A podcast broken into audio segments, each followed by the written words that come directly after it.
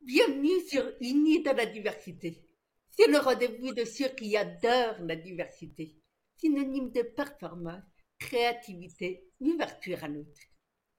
C'est l'émission de ceux qui aiment découvrir, se réinventer et apprendre grâce à l'expérience des autres. Alors si tu te reconnais dans cette description, que tu sois novice ou connaisseur, abonne-toi.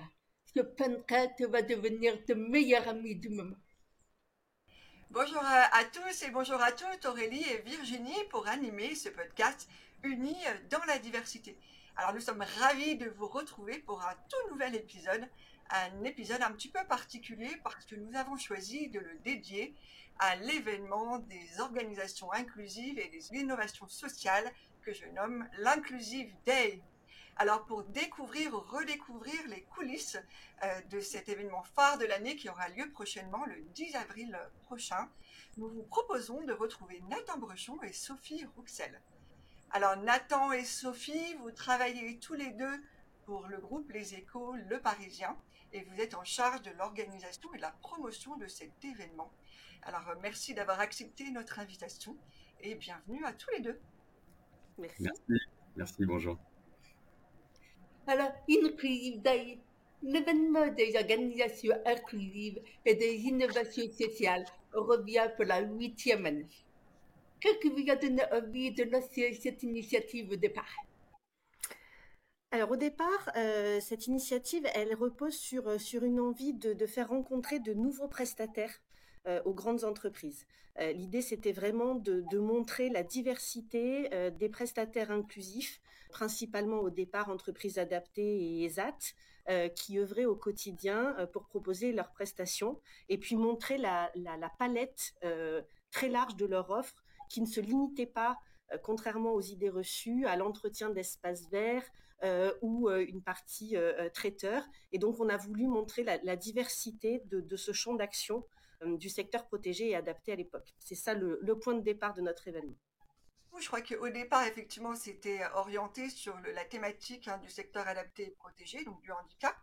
Pourquoi avoir ouvert finalement à toutes les formes de diversité? En réponse un peu à, la demande de nos partenaires, hein, principalement, euh, c'est vrai que euh, à la base, on était vraiment sur, sur la thématique du handicap et petit à petit, on s'est rendu compte que toutes les démarches euh, en faveur du management, de personnes handicapées pouvaient être transposables sur d'autres thématiques. Euh, et donc les entreprises partenaires qui euh, soit participaient aux conférences, soit intervenaient sur nos panels, euh, nous ont fait ce retour que voilà, manager une personne en situation de handicap, on pouvait faire le rapprochement avec le management des dents familiaux et, et, finalement le management de toutes les diversités. Donc c'est parti de là. Ça a demandé beaucoup de travail parce que l'idée n'était pas de créer des verticales et de stigmatiser les uns ou les autres, mais vraiment de raisonner dans voilà qu'est-ce qui peut être mis en commun et, toujours avec cette préoccupation de rendre service et de partager des bonnes pratiques entre euh, collaborateurs au sein des différentes organisations partenaires. Alors, c'est drôle que justement, Unis de la diversité est un podcast aussi qui vise à les regards sur les différentes formes de diversité. Donc, c'est pour ça que nous sommes particulièrement ravis de vous accueillir aujourd'hui. D'ailleurs, un chiffre, pour être un petit peu concret, une, une Day, ça représente quoi? Alors, sur les chiffres, euh, déjà, c'est 8 ans d'existence, ça fait un sacré bagage, pas mal d'expérience sur la matière, et c'est un peu plus de 30 collaborateurs derrière une équipe événementielle qui œuvre au quotidien, que ce soit sur la prod, le marketing, les contenus, l'organisation, donc ça, c'est hyper intéressant. Au niveau des visiteurs, on est à peu près à 5000 visiteurs chaque année, euh, donc avec un profil très B2B, hein, profil RH, profil RSE, diversité, inclusion, euh, euh, voilà, qui viennent rechercher des bonnes pratiques, des solutions, des nouvelles idées. Au niveau des partenaires, alors c'est assez variable, mais je dirais qu'on est à peu près à une jauge d'environ 200 partenaires. On a pas mal d'interventions dans la journée, une centaine, je dirais, conférences, tables rondes, ateliers. Et on a pas mal d'animations, on est en, en, plein dedans d'ailleurs. C'est bien que le, podcast tombe maintenant parce qu'on est vraiment les mains dans le cambouis, donc c'est intéressant. Euh, on est en train d'organiser les animations, donc on, prépare quelque chose qui sera assez sympa pour le public. Euh, voilà, et au niveau euh, des intervenants, eh ben, c'est des profils très très variés. On essaie vraiment de mettre l'accent aussi sur la diversité sur Inclusive Day et on aura plusieurs centaines d'intervenants, tous passionnants plus les uns que les autres, dont vous toutes les deux. Nathan, du coup, tu disais que 5000 visiteurs sont attendus avec de nombreux conférenciers et d'intervenants de tous horizons. Finalement, c'est quoi le secret de votre réussite au sein de l'Inclusive Day? Je dirais que c'est plutôt un cocktail de réussite. Déjà, comme je le disais, il y a une, équipe, derrière. Et le fait qu'on a une équipe soudée qui travaille euh, au quotidien sur ce sujet-là. Notamment, je tiens à mettre mon coup de chapeau à notre service marketing qui mobilise chaque année aussi les visiteurs, parce que ça, c'est pas facile. Hein. Maintenant, il faut faire face à une exigence un peu plus euh, accrue, je trouve, des visiteurs pour venir à un événement. Donc, il faut qu'on mette l'accent sur l'expérientiel, qu'on soit encore plus séduisant sur les animations, sur notre exigence éditoriale. On est un publisher aussi, il ne faut pas l'oublier. Donc, je pense que le cocktail de notre réussite, c'est trouver le bon moment pour réunir les bonnes personnes avec les bons contenus. Et donc, pour ça, il faut une production euh, aux petits oignons, il faut des contenus qui soient à forte valeur ajoutée et il faut réunir un écosystème. Et on le sait bien, cet écosystème diversité-inclusion se réunit dans beaucoup de clubs, etc. Mais je pense que aussi le secret de notre réussite, c'est les réunir à un endroit un peu charnière, un événement national où tout le monde se rencontre, se retrouve et échange euh, sur les meilleures idées, les meilleures pratiques. Voilà. D'ailleurs, euh, nous sommes vraiment impressionnés parce que finalement, si on prend un petit peu de recul, en fait, euh, cette journée est vraiment la démonstration que le groupe Les Écoles Parisiens ont décidé de s'engager concrètement dans la transition sociale de votre pays. Et vous avez même décidé de viser très très haut. Parce qu'en fait, vous avez décidé de vous positionner comme l'organisme qui fédère tout en France. Donc de la diversité, de la couleur, euh, du handicap, mais aussi euh, de toutes les formes de diversité. Avec Aurélie, nous adorons les personnes qui rêvent grand. Mais en général, nous aimons bien gratter aussi un petit peu derrière. Nous aimons bien comprendre le pourquoi de cette vision tellement ambitieuse. Que derrière alors, derrière cette ambition, effectivement, euh, comme tu le disais, Virginie, il y a un engagement très fort du groupe Les Écoles Parisiens. Je ne sais pas si vous le savez, mais le, groupe Les Écoles Parisiens, on a une raison d'être qui est de contribuer à l'émergence d'une société plus responsable en informant par le biais de nos rédactions, en mobilisant euh, via notre structure événementielle et en accompagnant, parce qu'on propose tout un tas de services, chaque jour, les citoyens et les entreprises. Donc ça, c'est la raison d'être du groupe. Et effectivement, on a euh, des équipes RH, mais pas que, qui sont très engagées, euh, à la fois sur le plan environnement. On a une Chief Impact Officer qui est Corinne Brégène et qui dirige d'ailleurs le pôle partenaire auquel est rattaché notre, notre BU événementiel, mais aussi via l'innovation sociale et une politique handicap et accompagnement social très forte. Donc effectivement, le groupe est engagé, nous soutient, participe au comité éditorial, intervient le jour de l'événement. Et du coup, ça nous permet effectivement d'être légitime dans cette ambition qu'on se donne. On est persuadé aujourd'hui que dans, la RSE, le E est, très bien adressé. Euh, notamment sur le plan B2C, il y a une prise de conscience collective et évidente. Le S euh, est parfois un petit peu euh, mis de côté et surtout les entreprises et les organisations, je vais dire au sens large, parce que sinon après j'ai le FIPHFP qui me tape sur les doigts, c'est vraiment les, organisations au sens large qui ont un rôle à jouer pour, pour impulser ce mouvement et la prise en considération de cette dimension sociale dans la RSE, pour pas qu'on soit tenté de, de, mettre tout le poids du corps sur, sur le E plutôt que sur le S. Est-ce que vous pouvez nous rappeler quelles sont les différentes modalités de participation à cet événement? Quelles sont aussi les différentes activités proposées? Alors, les visiteurs peuvent s'inscrire gratuitement à l'événement. Hein. C'est la politique de, cet événement-là. Ils peuvent préparer leur journée. Alors, il faut faire des choix parce que c'est une journée très dense. Vous avez à la fois toutes les interventions qui peuvent être suivies, donc les tables rondes, les ateliers, les pitchs, les keynotes. Donc ça, il y a un programme euh, assez riche qui, euh, est divisé en, grands axes thématiques. En l'occurrence, il y en a huit cette année. Handicap en entreprise, accessibilité numérique, égalité professionnelle, management des diversités, insertion, réinsertion, sport, inclusion, éducation, formation et RSE, marque employeur. En fait, il faut faire un choix parce que voilà, on ne peut pas tout voir. Mais voilà, c'est déjà le, principe numéro un. Principe numéro deux, il faut participer à des animations. Se mettre en situation, il n'y a rien de tel euh, pour partager des bons moments et puis euh, expérimenter des, choses. Donc il y aura euh, du jeu vidéo, il y aura du sport, il y aura de la sensibilisation, des jeux, voilà, pas mal de choses. J'en dis pas plus, j'essaie de teaser un petit peu. Le troisième élément, c'est aller à la rencontre tout simplement des, des exposants. Et il y en a un, il y en a pas mal qui sont très variés, des acteurs de l'emploi, des acteurs de l'insertion, des acteurs spécialisés dans l'accessibilité numérique, des cabinets de conseil, des startups. Euh, voilà, un, panel assez, assez complet. Et je terminerai aussi par l'un des piliers fondateurs de cet événement qui demeure, c'est la place de marché.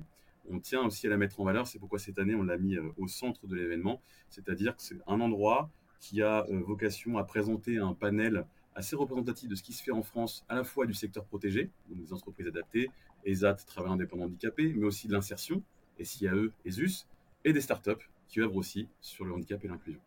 Voilà. Et si jamais on a loupé euh, une intervention qui nous intéressait énormément et qu'on a accès à un replay euh, quelque part, ou c'est mort alors, non, non, c'est pas mort.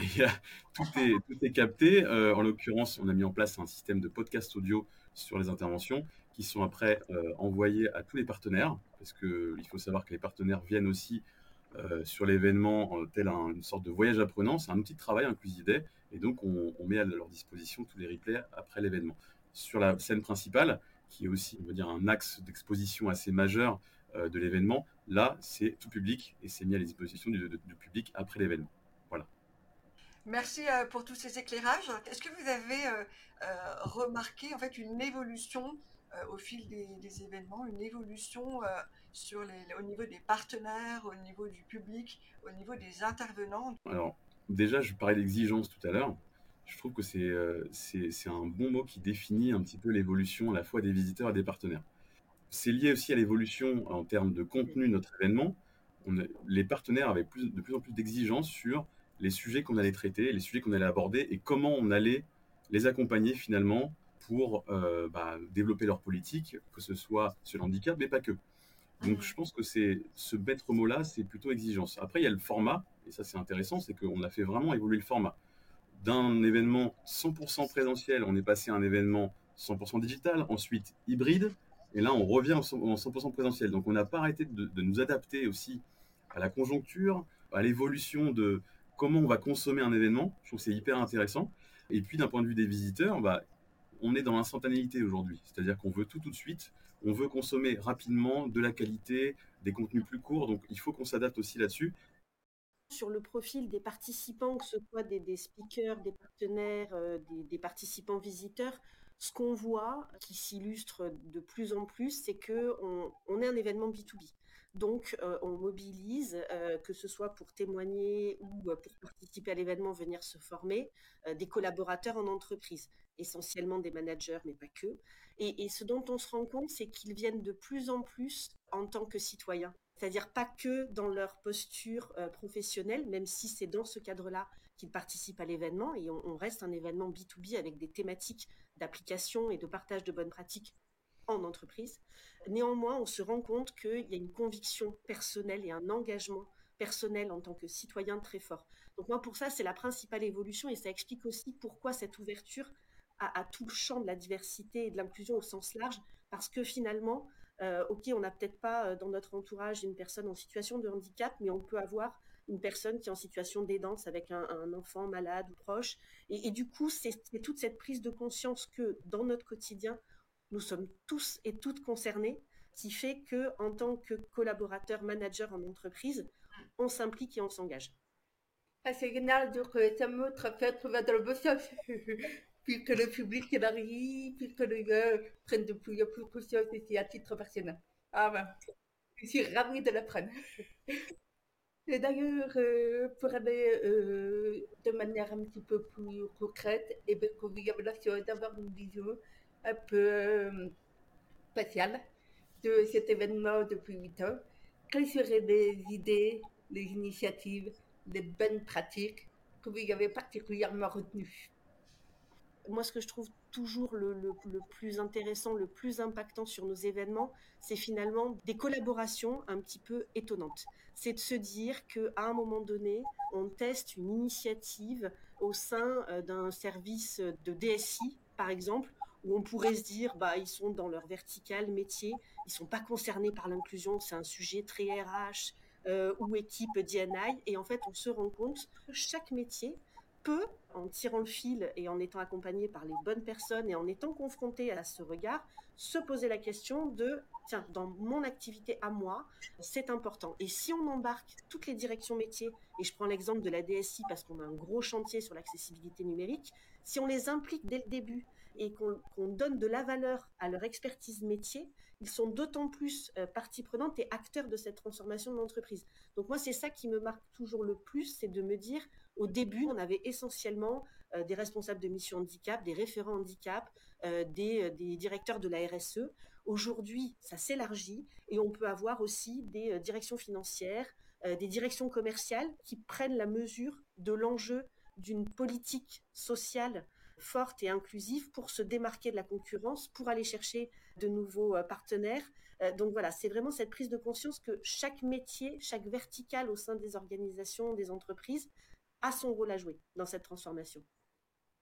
Ça, corrobore en fait complètement moi avec euh, les constats que je fais et quelque part euh, les conseils que je donne euh, dans les accompagnements des organisations que je suis, c'est on est tous acteurs de la diversité, on est tous acteurs de l'inclusion en fait. On est soi-même déjà responsable de sa propre inclusion. Effectivement, dans ces, événements-là, hein, quelque part, c'est un témoignage très fort de cet engagement individuel avant tout pour que du coup on puisse faire avancer euh, les choses, mais qu'on soit DRH, DSI, directeur marketing, collaborateur X, euh, parce qu'effectivement ça, ça, part de soi en premier. Donc effectivement, euh, c'est un beau témoignage. Oui, bah, je pense qu'en fait l'élargissement, on a opéré il y a 3-4 ans, hein, de concerner plus de monde, ça rejoint ce que dit Sophie, je trouve que c'est vachement intéressant de mm. pouvoir compter aussi sur nos partenaires qui sont généralement des responsables diversité, inclusion, mission handicap, qui embarquent aussi d'autres directions qui vont les intéresser, les sensibiliser à, voilà, toi dans ta fonction, tu as un enjeu aussi, viens aussi avec tes équipes. Et ça, c'est euh, hyper intéressant. Je trouve que euh, plus on a élargi, bon, il ne faut pas trop élargir non plus, mais euh, plus on, va, on a mobilisé de monde différent qui se rend compte que c'est un enjeu de plus en plus crucial. Voilà. Donc, ouais, ouais, je, suis tout à fait ravi de, ça, de, de cet effet collatéral très positif sur notre événement. Alors, c'est drôle parce que c'est rejoint exactement que le partage que l'interview en entreprise. C'est que nous avons trois niveaux euh, d'intervention. Donc, le premier niveau qui est celui de la sensibilisation basique. Le deuxième niveau est celui de l'intégration de la diversité au niveau RH et au niveau managérial. Et le troisième niveau qui est le niveau, pour moi, un peu idéal, c'est que chaque personne de l'entreprise se dit effectivement, moi, mon niveau, qu'est-ce que je peux faire pour faire avancer le sujet et vous vraiment à tout le process, le parcours client, euh, les produits, les services, etc., la manière dont tu vas accueillir finalement une personne issue de la diversité. Qu'est-ce qu'il manque pour que la diversité et l'inclusion soient plus évidentes, euh, plus répandues, selon vous?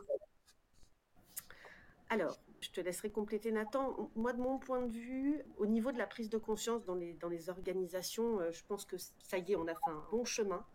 Je pense que ce qui manque aujourd'hui, c'est euh, à la fois de la mesure, parce que pour progresser, bah, il faut commencer par mesurer, et que c'est pas évident sur ces sujets-là. En plus, en France, par rapport à d'autres pays, on sait qu'on a un, vrai sujet là-dessus, de difficulté, de, de mesure et de transparence finalement sur, sur les données, parce que euh, l'enjeu n'est pas de pointer du doigt ceux qui ne font pas suffisamment, mais plutôt de stimuler et d'encourager ceux qui initient quelque chose à performer et à faire de mieux en mieux. Donc en fait, tout l'enjeu, c'est de, ne pas avoir peur de cette mesure euh, qui pourrait être euh, discriminante ou en tout cas pointer du doigt ceux qui ne font pas assez, mais se dire que si tout le monde joue le jeu de cette mesure, de ce constat de départ, euh, bah, ça permet de poser un cadre dans lequel se projettent les équipes pour faire mieux. Euh, et finalement, c'est un peu comme dans une équipe, si on fixe pas d'objectif, bah, c'est difficile pour les équipes d'avoir envie d'y aller, de se motiver, parce que finalement, on ne sait pas quel est le chemin et donner des grandes... On est toujours... Alors, euh, Nathan le sait euh, très souvent dans les, petites interviews, quand j'explique, je, dis il faut qu'on sorte de l'incantatoire. Mais c'est exactement ça, c'est arrêter de faire des grandes déclarations en disant on va mettre en place une stratégie inclusive. Si on ne sait pas d'où on part, on ne peut pas savoir où on va. Mais c'est un excellent point avec euh, souvent que je discute avec mes clients. Ils circulent presque du niveau euh, de maturité fait de leur petite diversité et leur dit mais ce n'est pas forcément ça le plus important, c'est ce que vous allez faire à partir de ce constat. C'est ce que vous allez faire concrètement pour accompagner vos équipes. Et parfois, ce sont les entreprises qui sont les plus en retard aujourd'hui, qui progressent le plus vite dans le temps. Donc finalement, euh, peu importe la maturité, qui c'est la motivation. pour que DNA soit une évidence partout, moi aussi, je trouve qu'il y a un, chantier sur la représentativité très important, notamment euh, à la télévision, dans les médias. Je trouve qu'on ne voit pas assez de personnes en situation de handicap. C'est quelque chose qui traîne, traîne, traîne, traîne. Et pour que ça progresse, je trouve qu'on en voit plus, qu'il y ait plus de femmes dans les COMEX euh, à des postes importants. C'est déjà, je trouve, une étape absolument indispensable pour que ça progresse et puis qu'on se dise, euh, ok, maintenant, euh, on peut progresser, on peut avancer, et il y a de plus en plus de, j'aime pas trop ce terme, mais de, rôle modèle. En fait, je trouve que des rôles modèles, euh, il y en a trop peu encore, il y a trop, il y a trop peu de représentativité. Euh, donc euh, voilà, c'est un chantier, je trouve aussi, qui, est, qui est majeur. Et nous espérons d'ailleurs que ce podcast contribue à ça. Justement, nous essayons de mettre en lumière des rôles modèles. Nous essayons d'avoir un média qui voir vraiment différentes formes de diversité. Et nous essayons aussi nous-mêmes de lancer un mouvement pour que les personnes aient moins peur, en fait, de prendre une tout à fait. bravo. Après, c'est vrai que le point de la représentativité, effectivement, est hyper importante quand tu parlais de, handicap ou de montrer davantage de personnes en situation de handicap dans les médias, par exemple, et en même temps, tout en sachant qu'effectivement, 80% des handicaps sont invisibles. Donc, je suis certaine qu'en fait, euh, de nombreuses personnes qui travaillent dans les médias ou qui œuvrent au travers des médias sont déjà en situation de handicap. Donc, en fait, il y a aussi toute la représentation tout court de la diversité, de quoi on parle. Et finalement, qu'est-ce que l'inclusion aussi? De quoi on parle? Parce que l'inclusion et la diversité, il y en a de partout, dans le sens où ce sont des expressions qu'on utilise et qu'on utilise vraiment de partout, mais qui finit par être un peu dévoyées par euh, voilà, une forme de représentation qui, finalement, de quoi on parle. Donc il y a aussi revenir à cette évidence qu'on est tous et toutes issus de la diversité, visible ou invisible, et que voilà, ça s'arrête là, et qu'on est tous acteurs de notre propre inclusion en premier, et que c'est de notre engagement aussi de construire ensemble euh, une société plus inclusive euh, voilà, pour le bien-être, l'épanouissement et la place de chacun. Je trouve qu'on alimente aussi, de par cette vision qu'on a à vouloir faire une société euh, extrêmement inclusive, on a l'impression de, faire une passerelle, mais donc, comme tu disais tout à l'heure, Sophie, où il y a bah, l'objectif est très éloigné parce qu'on ne sait pas où on va et de quoi on parle et, et par quel moyen on y va. Et en fait, ce serait de revenir aussi à l'essentiel, au plus simple déjà nous, on incarnait nous-mêmes notre propre diversité. Voilà, c'est c'est un peu en complément de, ce que, de ce que vous partagez, mais pour moi, c'est des changements de paradigme euh, à, entamer. C'est intéressant que tu en parles, et en fait, il y a une des clés aussi, c'est de libérer la parole. Sur Inclusidé, on essaie de donner la parole aussi euh, à euh, des personnes en situation de handicap, à des profils atypiques, et c'est comme ça qu'on va faire changer les choses et faire avancer les sujets. Oui, merci de le faire. Ah, merci à vous. de venir. Et pour revenir euh, sur votre événement, qu'est-ce que vous aimeriez dire aux entreprises qui n'ont pas encore pris la décision de participer à cette journée? Ben, Venez déjà, appelez-nous, appelez-nous, il y a de la place. La, Défense Arena, c'est une grande salle, donc il y a beaucoup de place. Il y a deux choses, c'est que je pense que toutes les entreprises viennent. Euh, les entreprises viennent soit en tant que visiteurs, soit en tant que partenaires. Évidemment, euh, vous connaissez le, modèle économique des événements. Il y a beaucoup de partenaires qui font que l'événement se développe, etc. Au-delà de ça, je trouve que ce qu'on fait pour les partenaires, c'est qu'on essaie de, proposer Inclusidé comme un levier à la fois de mobilisation interne et de valorisation des actions externes, et puis un levier citoyen aussi, où on encourage à créer ce cercle vertueux où tout le monde échange les meilleures pratiques et tout le monde s'inspire, quel que soit son niveau de maturité. Donc je dirais aux entreprises qui ne sont pas encore venues en tant que visiteurs, venez, regardez, observez. Si vous voulez aller plus loin, devenez partenaire. On peut faire des choses fantastiques sur l'événement. C'est exactement ça. Vraiment l'idée, euh, très souvent on nous pose la question hein, en disant Ah mais vous avez déjà un acteur bancaire, donc du coup ça exclut. Alors que pas du tout, puisque l'ADN de notre événement repose sur la valorisation d'initiatives sociales et le partage de bonnes pratiques. Donc, au contraire, j'ai envie de dire, euh, s'il y a un secteur qui est représenté et s'il y a un des acteurs de ce secteur qui est présent en tant que partenaire, ça devrait même encourager les autres à venir et à, échanger avec eux. Et, de plus en plus, pour compléter ce que dit Nathan, on, a des modes de participation où nos partenaires viennent, mais pas seuls. Ils viennent pour présenter des initiatives qu'ils peuvent mener conjointement avec d'autres entreprises ou avec des structures associatives et ils les hébergent sur leur espace pour vraiment se dire c'est pas un, partenaire qui vient avec son logo en énorme en disant regardez on est les plus forts, on est les plus beaux. Ils viennent partager des initiatives et des bonnes pratiques conjointes. Donc, ça n'est absolument pas euh, une posture ou une affirmation d'une politique sociale ultra inclusive, c'est vraiment œuvrer pour la transformation sociale de notre société. Les entreprises, à quoi est-ce qu'elles peuvent s'attendre de ce rendez-vous et avec quoi elles peuvent repartir concrètement? Alors, moi je dirais qu'il y a deux éléments. Le premier, c'est qu'il faut considérer Inclusive Day comme euh, un outil de travail pour la politique diversité inclusion en interne. On l'a dit aussi, euh, ça concerne de plus en plus de directions, de plus en plus de monde. Les entreprises viennent en délégation, en équipe. On vient, on sélectionne ses collaborateurs, et puis on vient apprendre énormément de choses. On vient échanger avec ses pairs, on vient rencontrer des nouveaux fournisseurs. Voilà, c'est vraiment un voyage apprenant. Je trouve que inclusif, il faut, le considérer comme ça avant tout. C'est le premier élément. Deuxième élément, c'est on veut créer ce, cercle vertueux et les entreprises ont besoin aussi de partager leurs initiatives pour nouer des collaborations avec le secteur protégé, rencontrer des associations, inspirer le secteur, montrer aussi qu'elles sont ouvertes à la diversité, qu'elles sont handi accueillantes aussi. Voilà, c'est hyper important de aussi se dire on fait des belles choses, il faut les partager et il faut les renforcer aussi avec d'autres idées, d'autres acteurs.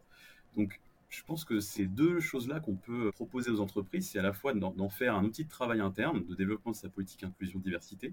On vient en force, on se cultive, on s'améliore, on se remet en question, et deux, c'est participons aussi à l'effort de libérons la parole, faisons que, en sorte que la DNA ne soit plus un sujet isolé.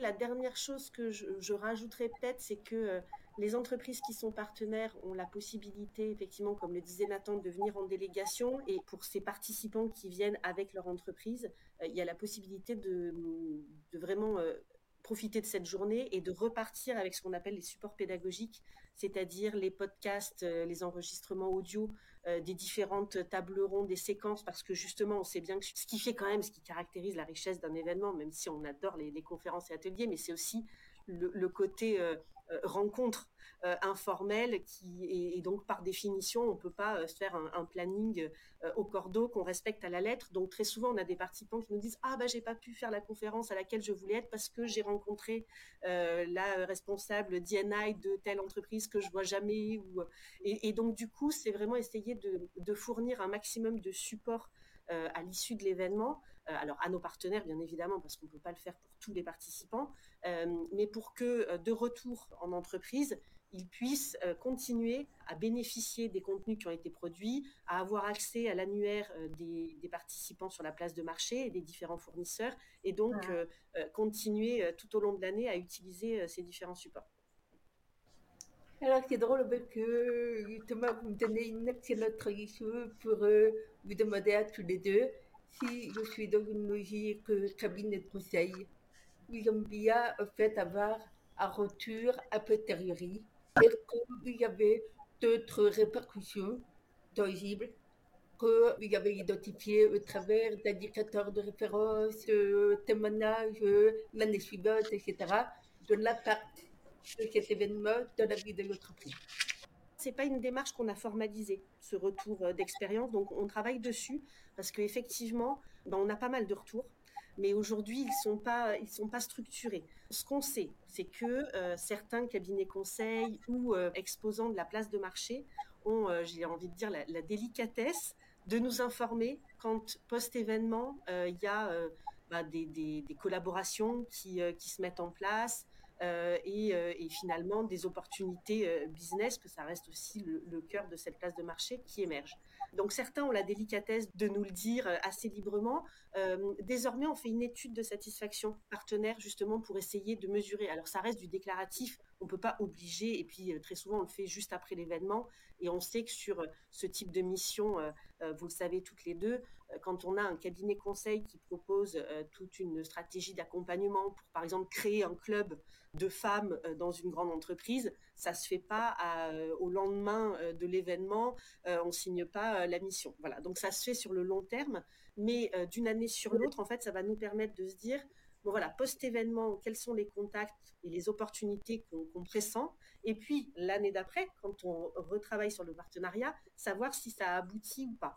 Donc ça, ça serait une première, une première clé. Après, on le sait aussi via euh, les quelques réseaux qui sont partenaires euh, je pense au, réseau GESAT ou à l'UNEA, ça nous est arrivé d'avoir effectivement parmi leurs adhérents des infos qui remontent en disant ben moi j'ai fait euh, X chiffre d'affaires supplémentaire post-participation à l'événement Inclusive Day. Donc voilà, mais aujourd'hui, clairement, c'est un, un, axe d'amélioration pour nous d'essayer d'identifier quel est ce, quelque part ce retour sur investissement hein, pour, les, pour, les, pour les partenaires euh, de l'événement, parce qu'aujourd'hui, ça se matérialise principalement sur des témoignages ou sur des partenariats qu'on voit émerger. On a des réseaux qu'on aime bien ou des agences qui nous disent Ah, bah moi, sur Inclusivité, j'ai rencontré tel, tel compte et finalement, ils sont devenus clients chez moi. Donc, c'est toujours sympa quand, euh, au cours d'une conférence, ils expliquent qu'ils se sont rencontrés sur notre événement.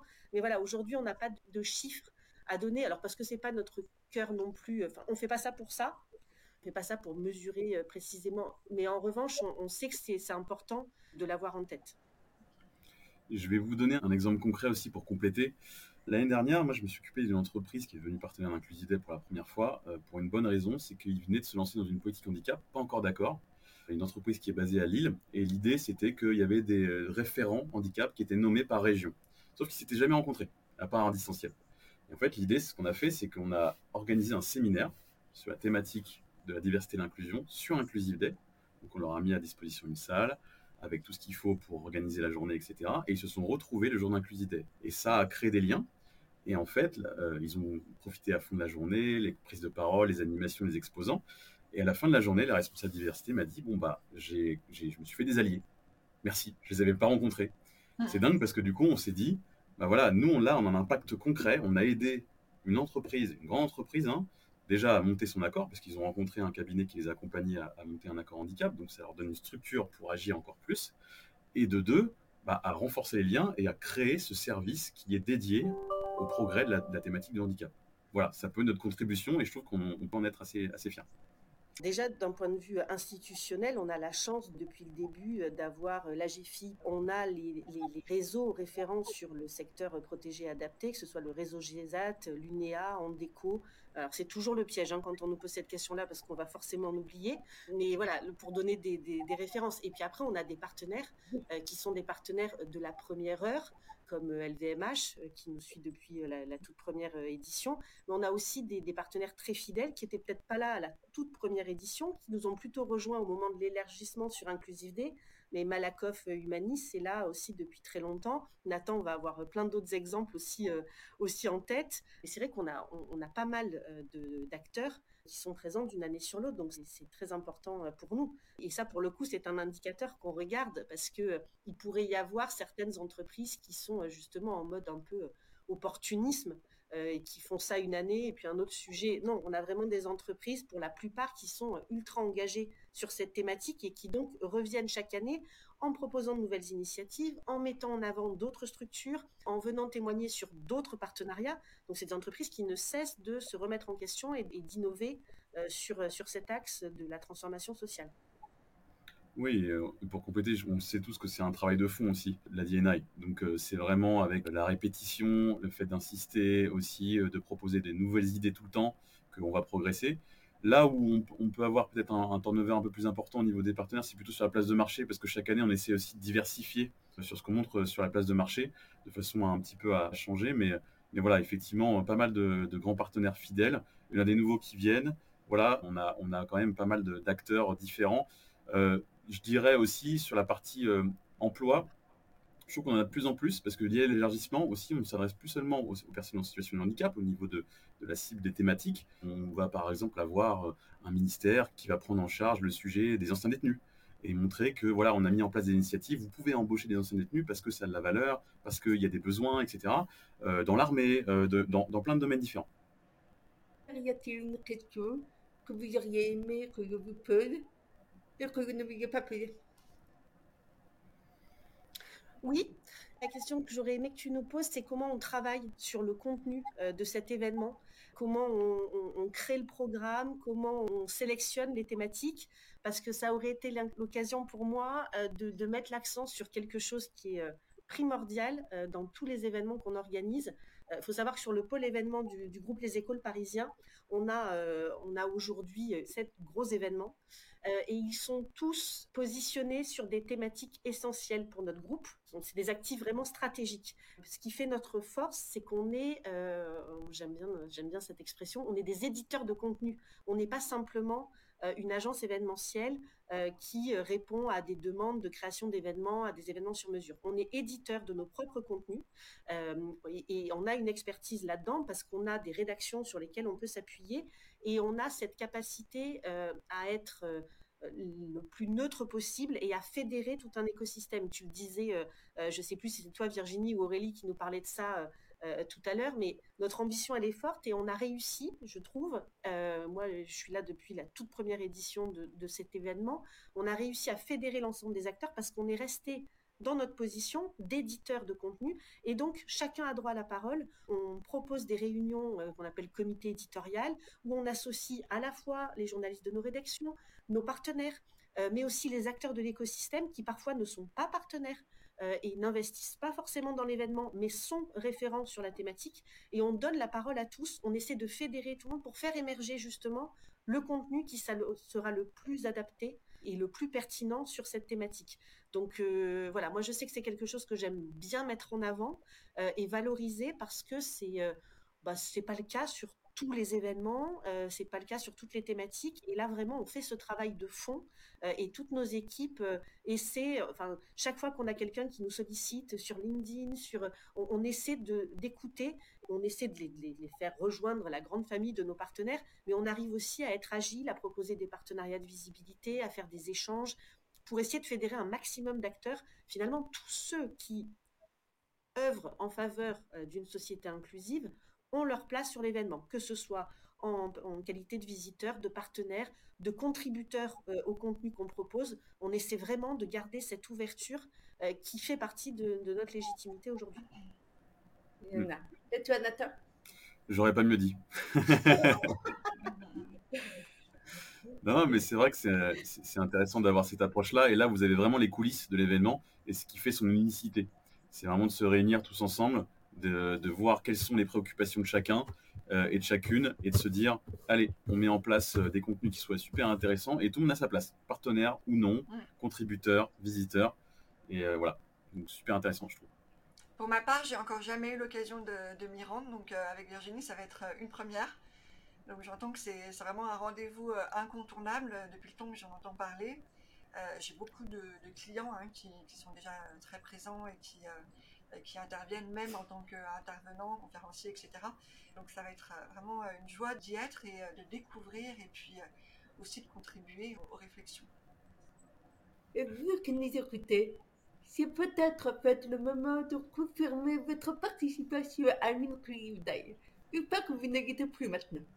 Et en plus, il y a avoir le plaisir immense de nous retrouver tous les quatre à cet vous allez aussi évidemment rencontrer des intervenants très inspirants.